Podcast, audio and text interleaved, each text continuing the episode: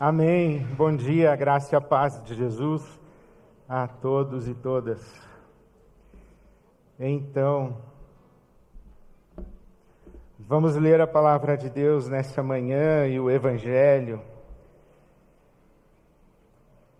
em João capítulo 10. O Evangelho segundo São João, no capítulo 10.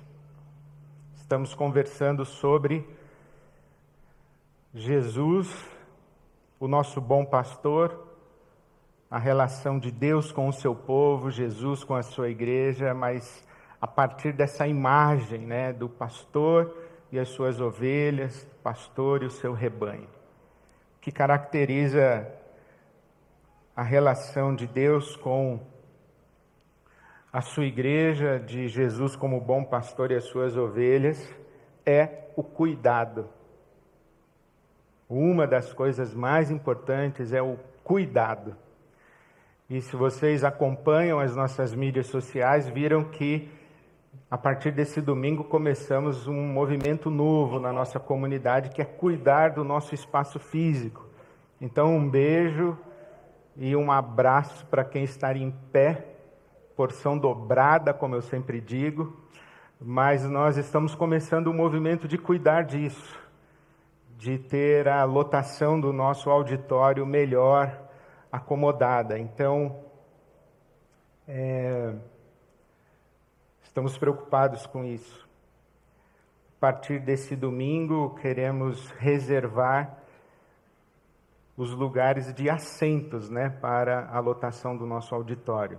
Domingo passado, nós tomamos um susto o nosso irmão que teve um mal súbito aqui entre nós foi socorrido, foi encaminhado ao hospital, passou por exames, graças a Deus está em casa com sua família, mas nós temos que cuidar desse nosso espaço físico e, como dissemos nas nossas comunicações nas redes, a IBAB cuida de você e você cuida da IBAB. Quando eu digo nós, não é nós, os pastores, ou nós, a liderança da IBAB. Nós, a comunidade, nós temos que cuidar uns dos outros. E nesse cuidado, o cuidado com a lotação do nosso auditório é muito importante. A superlotação do nosso auditório era insalubre, mas era bonito de ver. É bonito de ver. Tanta gente em pé. E nós achávamos que isso seria um domingo de exceção, quando a apresentação de bebês, como hoje, por exemplo, ou o batismo, ou a ceia, aí percebemos que a exceção era o padrão. Todo domingo era uma exceção. Então agora a gente está cuidando melhor. Queria que você é, participasse desse movimento de cuidado. Vamos cuidar uns dos outros e cuidar da maneira como nos acomodamos aqui em nosso auditório. E um recado muito especial, assim, muito carinhoso, sabe aquele carinho para quem guarda lugar. É de Deus. É de Deus. Amém, irmã? Então, então tá bom. Vamos nos cuidar uns aos outros. Amém? Então tá bom. João capítulo 10. É, diz aí se você gostou dessa medida e bate palma. Aê, valeu, valeu. Muito bom. João capítulo 10, estamos lendo a palavra de Deus em João capítulo 10. Palavras de Jesus: Eu lhes asseguro que aquele que não entra no aprisco das ovelhas pela porta, mas sobe por outro lugar, é ladrão e assaltante.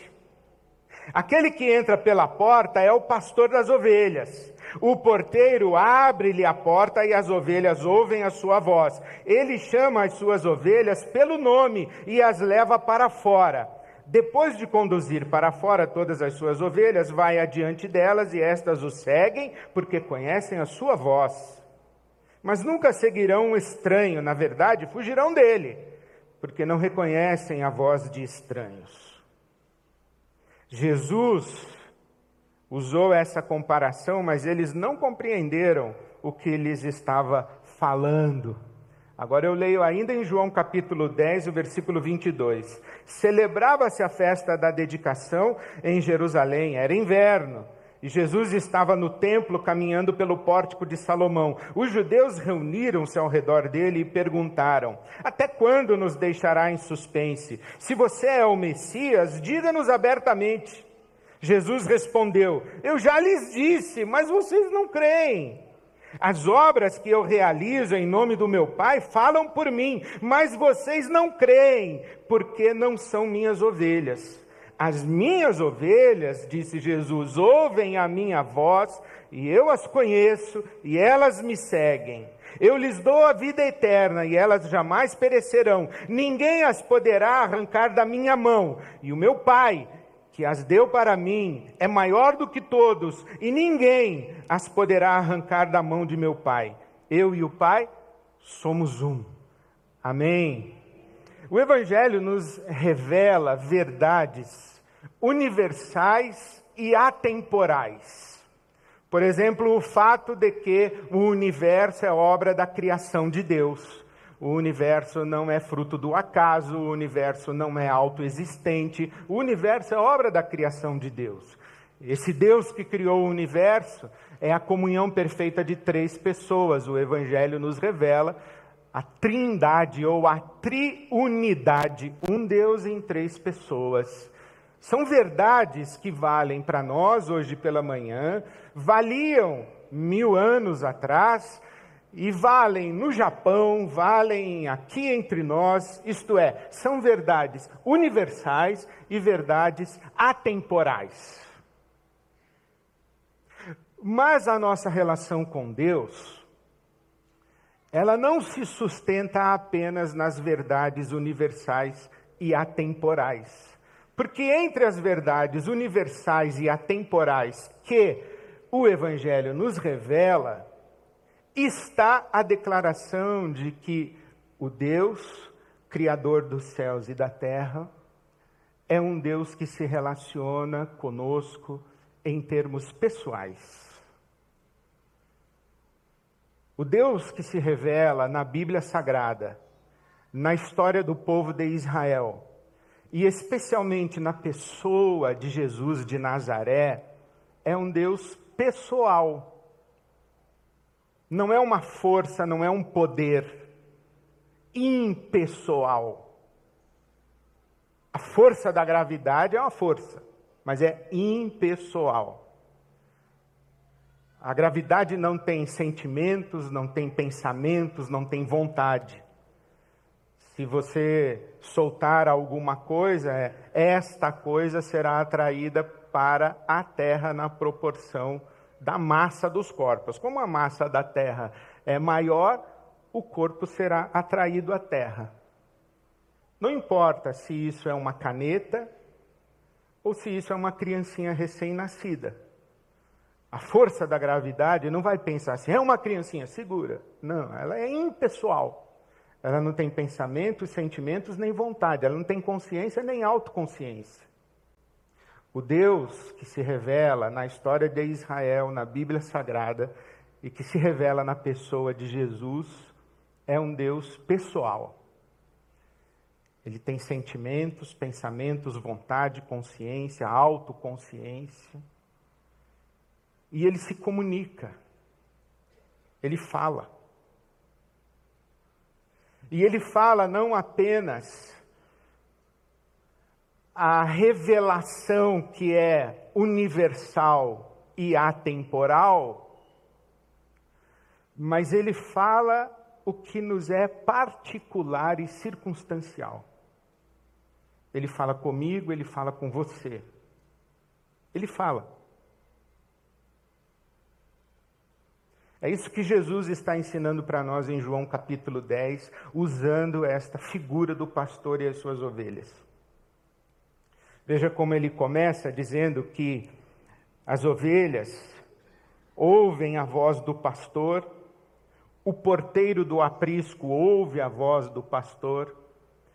Jesus está usando uma, uma cena muito comum para as aldeias de Israel, da Palestina de então. As pequenas aldeias, as pequenas vilas, alguns animais, quando eram poucos, dormiam dentro de casa. Mas era comum que as aldeias tivessem um aprisco coletivo, em que os pastores deixavam as suas ovelhas passando a noite nesse aprisco coletivo. Pela manhã, eles iam até o aprisco, batiam na porta, e o porteiro, reconhecendo a voz de um pastor, abria a porta. E ao abrir a porta, as ovelhas saíam. E vários pastores estavam ali esperando que os seus rebanhos saíssem. E eles conduziam esses rebanhos como um rebanho só até a saída da aldeia. E na saída da aldeia, cada pastor pegava o seu pequeno rebanho e ia em busca de pastagens. Por isso é que ele está dizendo que as ovelhas conhecem a voz do pastor e as ovelhas não seguiriam a voz de estranhos, pelo contrário, fugiriam dos estranhos. Então, na saída da aldeia, aquele rebanho comum, coletivo ali, se dividia cada porção pequena de um grupo de ovelhas, cada pequeno rebanho, seguia o seu pastor em busca de pastagens, reconhecendo a voz do seu pastor, ouvindo a voz do seu pastor. E é isso que Jesus diz no versículo 27: As minhas ovelhas ouvem a minha voz, eu as conheço e elas me seguem.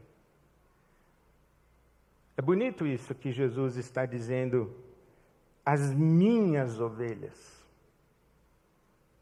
A voz de Jesus não é ouvida por todo mundo.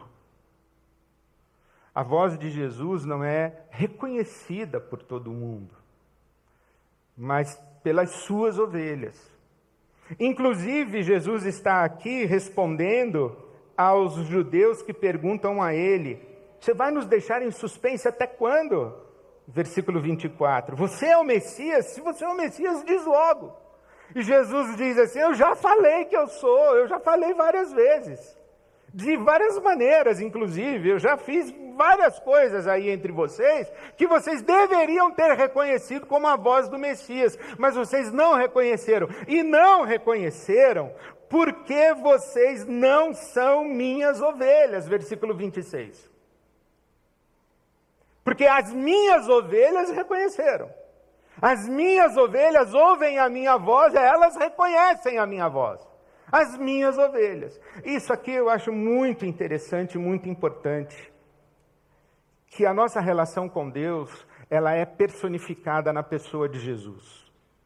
Deus é um nome que remete a uma realidade razoavelmente abstrata a menos que seja personificada na pessoa de Jesus. Quando você pergunta para uma pessoa, você crê em Deus? A pessoa diz, creio. E o que é Deus? Fale sobre ele. E a pessoa responde, Deus é tudo. Esquece. Não crê em Deus coisa nenhuma. Crê num poder, crê numa força, crê em alguma coisa, crê num ser superior, crê. Ok, bacana isso, mas não é o nosso caso. O nosso Deus se revela na pessoa de Jesus. Ele é pessoal, ele tem pensamentos, sentimentos, vontades. Quais são os pensamentos de Deus? Quais são os sentimentos de Deus? Quais são as vontades de Deus? De tal maneira que os pensamentos, os sentimentos, as vontades de Deus orientam a nossa vida. Onde nós discernimos isso? Em Jesus. As minhas ovelhas nós não buscamos a Deus como quem busca um favor eventual. Nós não buscamos a Deus como quem busca um poder impessoal. Nós não apelamos a uma energia que deu origem ao universo. Nós não clamamos a vida. Nós clamamos a Deus, o Deus revelado em Jesus, o Deus que Jesus nos ensinou a chamar de Pai. Aqui mesmo no Evangelho de João, capítulo 16, Jesus fala: O meu Pai e o Pai de vocês. Então Deus é personificado para nós em Jesus, nós somos ovelhas de Jesus. Já contei essa história, mas faço questão de contar de novo por causa da nossa audiência rotativa. Uma vez eu fui chamado de madrugada numa casa em que tinha um, um rapaz que disse a mãe dele estava com um diabo no corpo. Aquela senhora ligou e falou assim: Pastor, vem aqui em casa, meu filho está com um diabo no corpo, vai matar meu marido. Eu procurei alguém para ir comigo, não achei. Ah, tive que ir sozinha. Foi desesperador, mas eu fui, tinha que ir. Aí fui, cheguei. Aquela senhora me disse assim: Pastor, meu marido já deu um café para ele com uns calmantes, ele está dormindo no quarto. Agora, meu filho está com o diabo no corpo lá no quarto dele te esperando. Eu falei, ah, Jesus. Aí fui devagar, abri a porta, assim, torcendo para o menino estar tá dormindo também, mas não. Abriu a porta assim, uma frestinha. Eu vi um rapaz fardado, com roupa militar, de exército um quarto forrado com fotos de armamentos, tanque de guerra, fuzil, metralhadora, avião de caça, etc. E ele em pé, com um facão desse tamanho assim, segurando. Eu abri a porta, olhei, ele disse: Você que veio falar de Deus para mim? Falei: Foi. Eu tinha que falar grosso. Foi. Aí ele falou: Então pode ir embora que eu já conheço ele. Era a dica, né? Fechava a porta e. Mas não me ocorreu na hora falar assim: já conhece, então qual é o nome dele? Aí ele me olhou assim e falou: ele tem nome? Falei: tem, quer saber? Quero. Posso entrar? Pode. Então põe a faca aí do.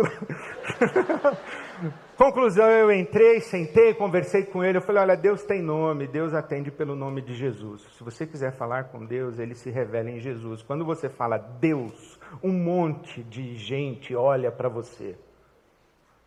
Um monte de espíritos que acha que é Deus vai olhar para você e vai querer te atender. Mas quando você pronunciar o nome Deus, você fala assim: Eu estou falando com Deus que Jesus chamava de pai. É como esse. Eu sou ovelha do rebanho de Jesus. É essa voz, é esse Deus que eu quero. Quando nós cantamos aqui agora, eu venho diante de ti me derramar diante de ti quem? O Deus que Jesus nos ensinou a chamar de Pai, porque nós somos ovelhas do rebanho de Jesus. As minhas ovelhas ouvem a minha voz. Quem sou eu? Ed, você crê em Deus? Creio em Deus, o Deus que Jesus me ensinou a chamar de Pai. É Ele que eu invoco, porque eu sou ovelha de Jesus. Eu não sigo outra voz senão a voz de Jesus. As minhas ovelhas ouvem ah, isso é importante. As minhas ovelhas ouvem. A nossa postura diante de Jesus é uma postura passiva. Quem fala, controla. Não é? Quem fala, conduz a conversa. Quem fala, define. Quem fala, comanda. Quem fala, sugere. Quem fala, sugestiona. Quem fala expressa de si. Nós somos ovelhas de Jesus. Não é sobre nós, é sobre Ele. Então nós ouvimos. Nós, quando saímos pela manhã, para o nosso dia de trabalho, nosso dia de atividades. Para onde vamos? Para onde Jesus vai. Numa situação de conflito, de que lado estamos? Do lado que Jesus está. Na hora de tomar uma decisão e escolher entre dois, três, quatro caminhos, qual caminho escolhemos? Caminho que Jesus indicar. Nós saímos e ficamos aguardando a voz do nosso pastor para saber onde ele vai nos levar, porque por onde ele nos leva tem pastos verdejantes, águas tranquilas, águas frescas para refrigerar a nossa alma e nos conduzir em segurança pelas veredas da justiça. Então nós temos que ouvir. Nós aprendemos que orar é falar. Falar com Deus. E se aprendêssemos que orar é ouvir a Deus? Conta-se essa história da Madre Teresa, Madre Teresa de Calcutá. Alguém perguntou para ela: "O que a senhora fala com Deus enquanto a senhora ora?" Ela disse: "Eu não falo nada, eu só escuto." E o que Deus fala para a senhora? Ele não fala nada, ele só escuta. Porque é, no silêncio no silêncio, na quietude da nossa alma, né? Aquietai-vos e sabei que eu sou Deus, o Salmo 46.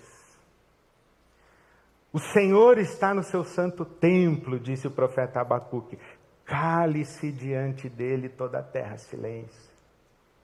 Cale-se. Espera Deus te conduzir. Espera Deus gerar em, gerar em você sentimentos que são dele, gerar em você disposições de vontade, inclinações de vontade, impressões, intuições. Conheceu alguém novo? Conheceu uma pessoa nova? Quer fazer um date? Fala para Jesus sobre essa pessoa. Fala, ah, Ed, você está louco? Falei, estou. Louco é você que vai para o date sem falar com Jesus sobre o date. Jesus, e essa menina aí, hein? E esse cara? Olha na cara dele, olha na cara dela. Vem de Deus?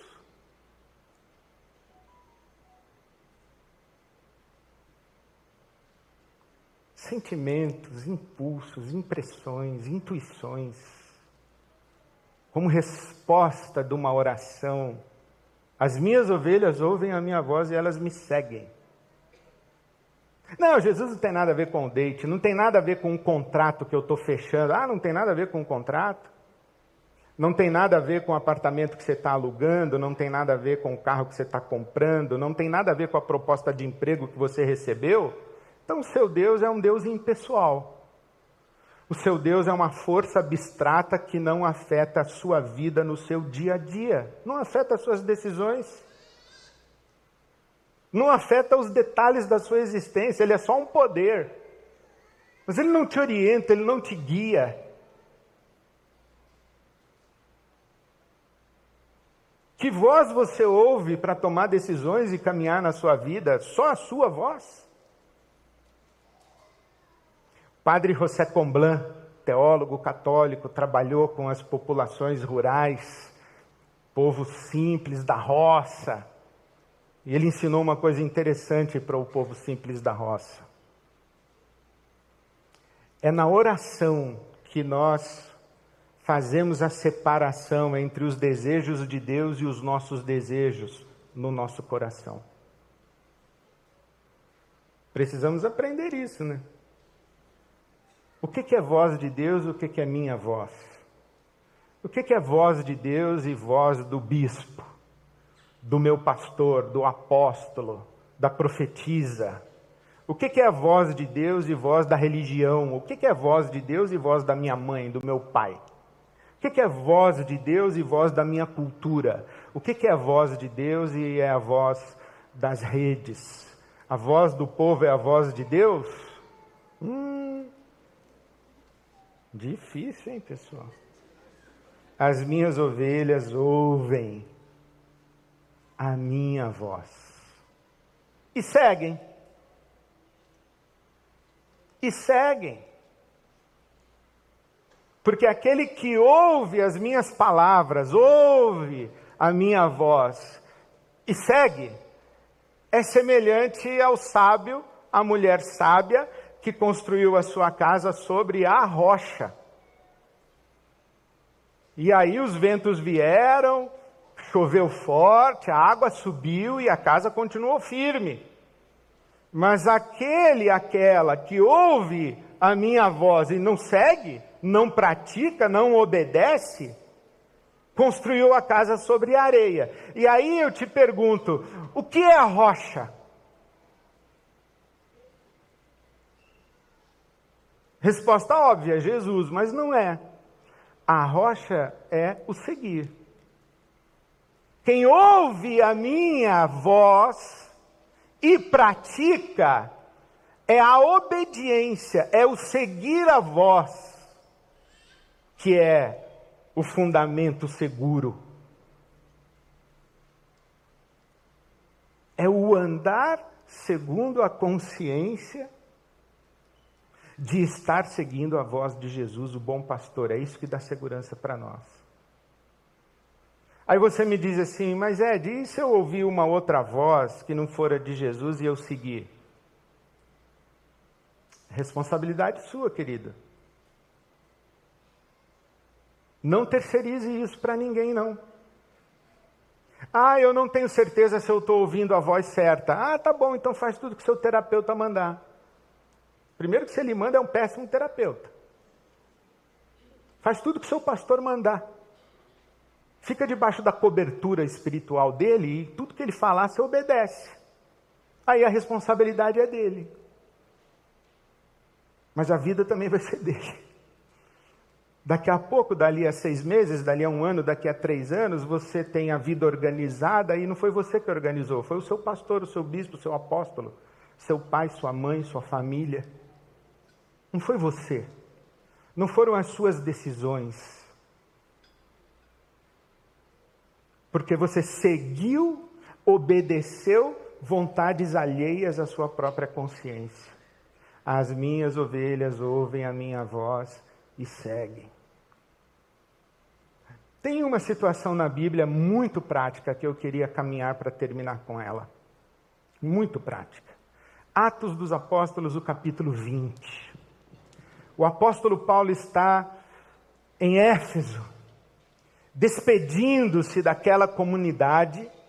Ele chama os presbíteros, os líderes da igreja de Éfeso, e diz assim para eles: Olha, eu sei que eu estou saindo em viagem agora, eu quero me despedir de vocês e eu não vou ver mais a face de vocês. Nós não vamos nos encontrar nunca mais. E ele diz assim: tudo que eu sei é que de cidade em cidade, o Espírito Santo me diz que me aguardam sofrimentos, em Jerusalém eu vou ser preso, e eu não vou ter um futuro mas em nada tenho a minha vida como preciosa para mim mesmo, contanto que eu complete a minha carreira e cumpra o ministério que eu recebi do Senhor Jesus de dar testemunho do Evangelho, da graça de Deus. E ele segue viagem.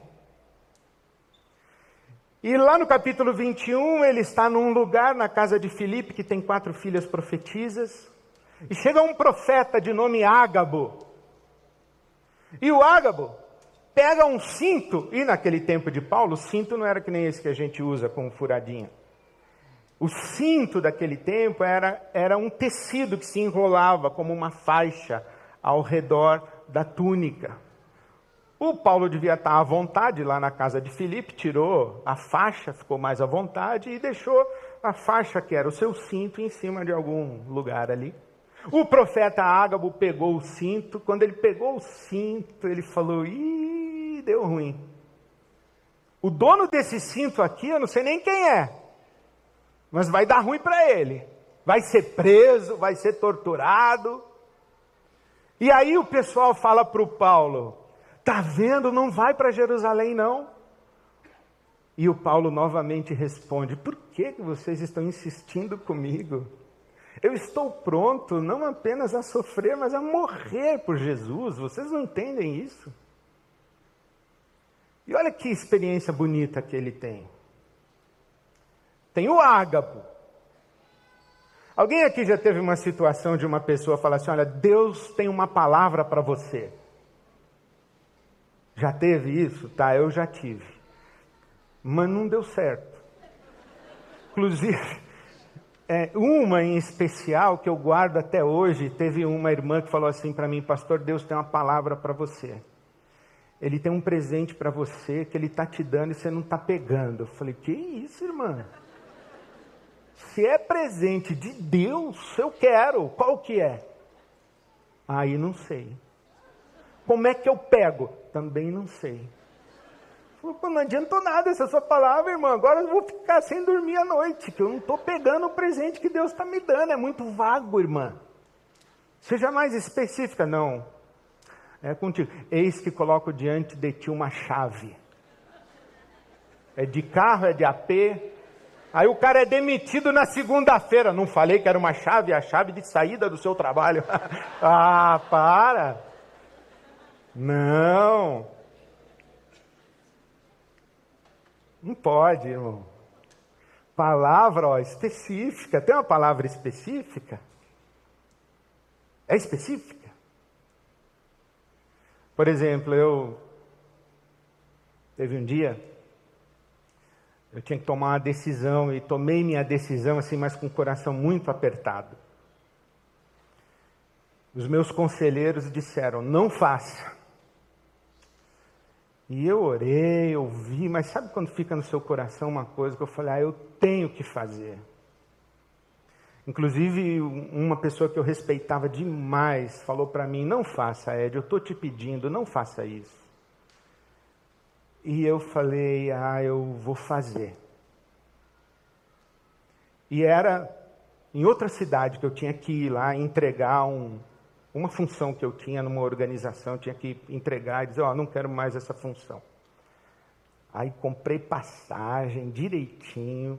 Um dia antes de eu viajar, toca o telefone para mim, é uma irmã de intercessão minha, de oração da IBAB. Ela diz assim: Ed, eu estava orando por você e Deus mandou eu te dizer uma coisa. Eu falei, diga. Ele mandou dizer para você que aquilo que você vai fazer amanhã é para você não fazer. Você está sendo teimoso. Eu falei, quem te contou que eu vou fazer amanhã? Ela falou, eu não sei o que é. Deus não me falou nada. Deus é discreto, viu, irmã? Deus não é fofoqueiro. Deus é discreto, ele não fica expondo sua vida para os outros contando para os profetas intimidade sua. Pode ficar tranquilo. Ela falou assim, Ed, eu não sei, pastor, o que, que é que você vai fazer, mas Deus mandou eu te dizer isso, agora você decide. Eu cancelei a passagem, não fui, não fiz. Porque achei que era objetiva. E não era uma coisa assim que caía do nada estava nas minhas orações, estava nas minhas conversas, estava nas minhas ponderações. Olha o que o Paulo diz: de cidade em cidade. Não foi uma vez só, não foi num lugar só, não foi com pessoas que conversam entre si numa cidade, uma pessoa, noutra cidade, outra pessoa, noutra cidade, outra pessoa. Naquele tempo não tinha nem e-mail, nem WhatsApp, não tinha nada. As pessoas não falavam de cidade em cidade uma com as outras. De cidade em cidade. Uma vez, duas vezes, três vezes. Uma pessoa, duas pessoas, três pessoas. Específico mas principalmente o que o Paulo diz em Atos capítulo 20: o Espírito Santo me diz. Porque a responsabilidade me diz. Graças a Deus nós temos comunidade, nós temos conselheiros, nós temos pessoas que nos conhecem, que nos amam, que estão intercedendo por nós, que nos acompanham nos nossos momentos. E nós podemos ouvir a voz de Deus através dessas pessoas. Deus falando conosco. Agora, se você é uma pessoa que diz assim: eu não preciso de ninguém, eu não preciso de oração, eu não preciso de intercessão, ninguém tem nada a ver com a minha vida, isso é problema meu, Deus te abençoe. Mas o seu caminho não é um caminho muito legal, não, irmão. Na multidão de conselheiros, a sabedoria, diz a palavra de Deus. E não é opinião de conselheiro. É gente que te ama, gente que te conhece, gente que anda contigo, gente que você respeita a maturidade espiritual. E o Paulo diz assim: de cidade em cidade, o Espírito Santo me diz. Ele está na casa de Filipe, tem quatro filhas, profetiza, ele sabe quem é Filipe, ele está hospedado lá. E o profeta Ágabo havia profetizado fome, e a fome se cumpriu, a profecia se cumpriu, não é ouvir aventureiros e gente palpiteira. Mas a verdade é que Deus nos guia falando conosco sobre a nossa vida em particular. Porque o nosso relacionamento com Deus e esse Deus que Jesus nos ensinou a chamar de Pai, e Jesus como nosso bom pastor, o nosso relacionamento com Deus é pessoal, meu querido, minha querida. A sua fé não pode ser uma fé baseada em crenças universais e atemporais apenas. Porque senão Deus fica muito distante, a sua vida fica muito fria. E é muito difícil viver num mundo em que Deus está distante. É muito difícil a gente viver num mundo e viver de uma fé em que Jesus não está conosco. Que a gente não tem confiança de que Ele está se pronunciando a nosso respeito e nos chamando pelo nome. João capítulo 10 diz: Eu conheço as minhas ovelhas, Jesus dizendo, eu chamo pelo nome. Isaías capítulo 41 capítulo 40, Isaías 40, diz que Deus conhece todas as estrelas dos céus e dá nome a cada uma delas. Então, sabe o seu nome, querido, querida. As minhas ovelhas ouvem a minha voz e me seguem. E quando a gente vive ouvindo a voz de Jesus e seguindo, a gente encontra veredas da justiça, e encontra pastos verdes e águas cristalinas que refrigeram a nossa alma. Então eu queria terminar fazendo um convite para você, fazendo um apelo, uma chamada ao altar, para que você tenha essa oportunidade de tornar pessoal, particular, essa canção que nós acabamos de cantar. Eu venho me derramar, dizer que de ti preciso. Eis-me aqui outra vez. De novo, Jesus, eu estou aqui. Faz tempo que eu não ouço a tua voz, o Senhor está distante demais. Eu te perdi de vista, eu acho que eu não estou sendo mais capaz de te ouvir, estou confuso entre vozes.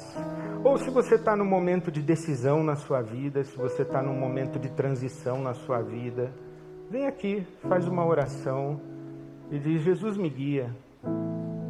Coloca a tua vontade no meu coração, fala comigo, usa as pessoas à minha volta. De cidade em cidade, Jesus, orienta o meu caminho. Eu, eu quero seguir como ovelha tua. Então, enquanto nós cantamos, se você quiser sair do seu lugar e vir aqui, Faça isso. Derrame-se diante de Jesus. Fale, eu, eu quero. Quero ouvir a tua voz. Eu quero, quero ser guiado e guiada por ti. Ó, eu não quero viver de fé num Deus abstrato e distante. Eu, eu quero realmente ter intimidade pessoal com Jesus. Enquanto nós cantamos, vamos ficar em pé e abençoar os nossos irmãos e irmãs que estiverem aqui. Tenda a sua mão, canta, ore.